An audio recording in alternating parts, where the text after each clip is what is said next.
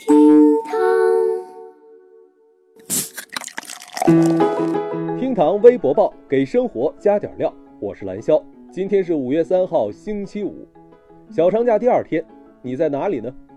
这几天啊，什么堵啊、挤啊、人山人海啊，都是离不开的主题。微博当中大多也都是关注的这些。五百八十六万人关注，我动也不能动，退也不能退。我动也不能动，我退也不能退。挤一挤，让一让，踩脚了，腿要断了。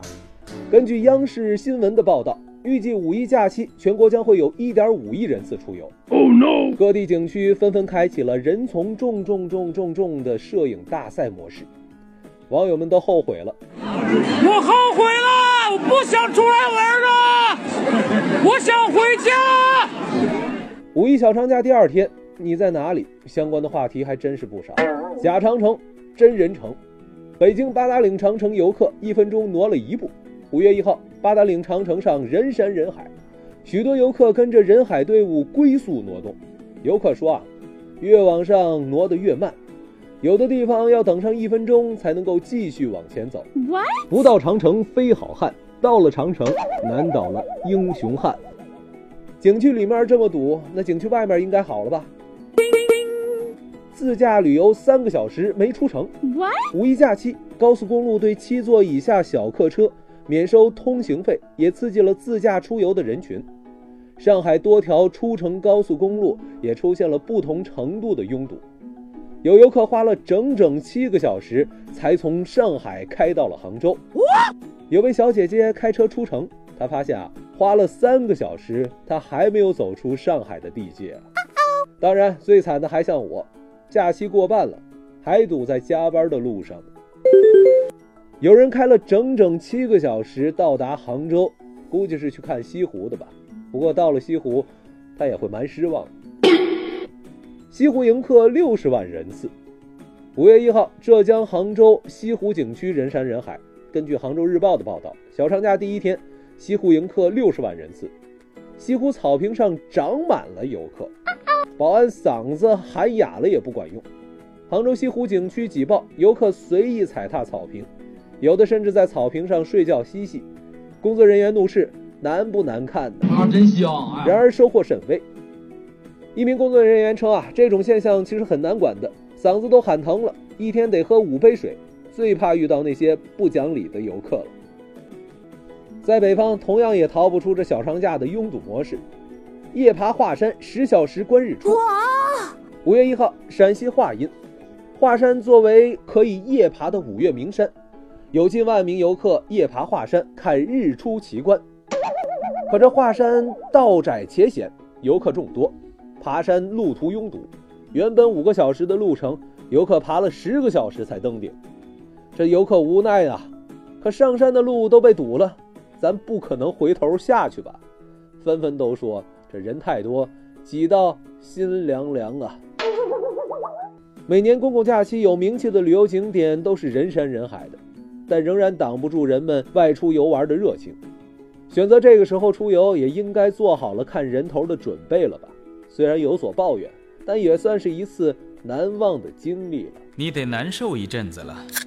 微博四百六十五万人关注。停车一小时收费三百元。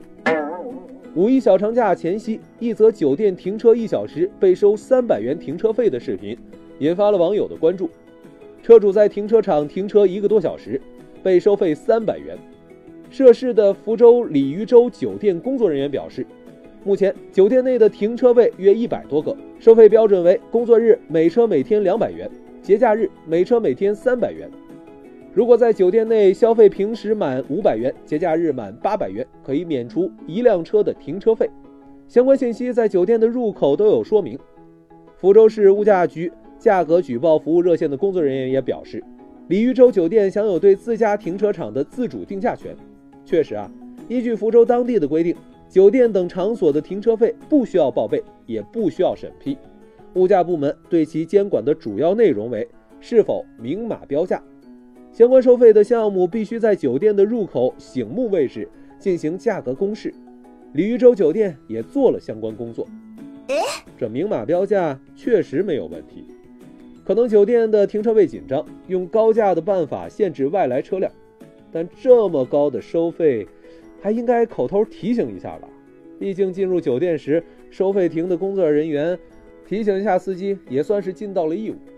确实，很多人开车进停车场的时候，并不会注意到看收费告示牌的收费标准吧。微博三百八十七万人关注。学校要求登记副科级以上家长信息。近日，山西朔州市朔城区第七中学要求初三年级班主任摸清学生家长任职，副科级和副科级以上的要进行登记上报，引发了网友的热议。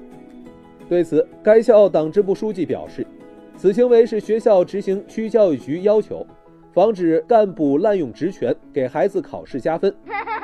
五月一号晚间，朔州市朔城区教育局。发布致歉信表示，此行为不妥，将叫停统计工作。